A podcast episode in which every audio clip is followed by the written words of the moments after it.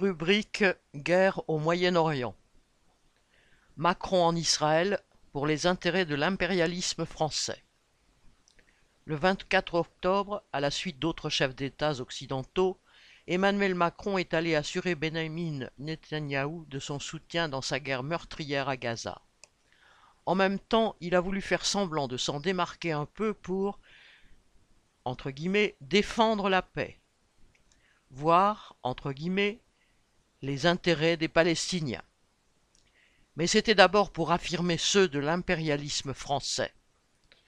Deux jours à peine après les exactions du Hamas le 7 octobre, les dirigeants des principaux pays impérialistes européens, Allemagne, Royaume-Uni, Italie et France, signaient avec le président des États-Unis un communiqué commun exprimant leur citation soutien ferme et uni à l'État d'Israël citation, à citation, ses efforts pour se défendre, précisant qu'aucun autre acteur hostile à Israël ne devait chercher à tirer avantage des attaques du Hamas.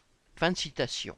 La position fondamentale de l'impérialisme français était donc clairement alignée sur celle des États-Unis et sur leur soutien à l'État d'Israël.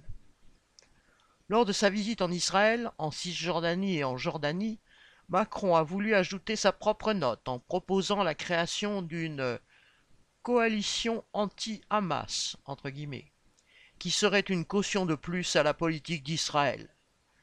Mais il a aussi essayé de jouer une petite musique pro-arabe, entre guillemets, propre aux intérêts de l'impérialisme français dans cette région. Cette politique ancienne avait été médiatisé par les protestations de Chirac contre le service de sécurité israélien lors de sa visite à Jérusalem en 1996 et surtout symbolisé par la non-participation de la France à la guerre menée en Irak par les États-Unis en 2003.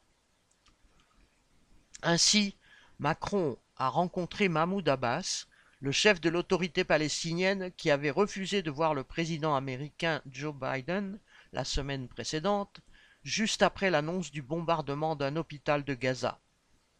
Pour Abbas, qui est très discrédité auprès de l'opinion publique palestinienne de Cisjordanie, rencontrer Macron était sans doute moins compromettant que rencontrer Biden. Quant à Macron, en faisant ce que Biden n'avait pas pu faire, il a au fond complété son action. Car les États-Unis, tout en soutenant le gouvernement israélien, officiellement sans réserve, veulent aujourd'hui ménager autant que faire se peut le dirigeant palestinien.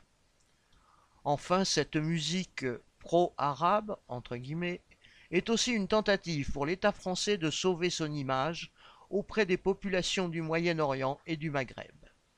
Car en Tunisie, par exemple, les manifestants sont allés dénoncer les bombardements sur Gaza devant l'ambassade de France.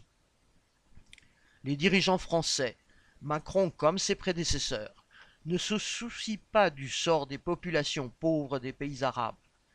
Mais se démarquer un peu des États-Unis leur a permis, à bien des occasions dans le passé, d'entretenir des liens diplomatiques privilégiés avec les États arabes et surtout d'obtenir pour les groupes industriels français de substantiels marchés. Le fait que l'Arabie saoudite vienne de demander au groupe d'assaut un devis pour 54 avions Rafale tombe à point nommé pour l'illustrer. Le destin de tous les peuples de la région, palestiniens, israéliens, libanais ou autres, est soumis aux manœuvres des puissances impérialistes. Macron ajoute sa partition à ce concert, tout en couvrant fondamentalement les bombardements de, à Gaza. Pierre Royan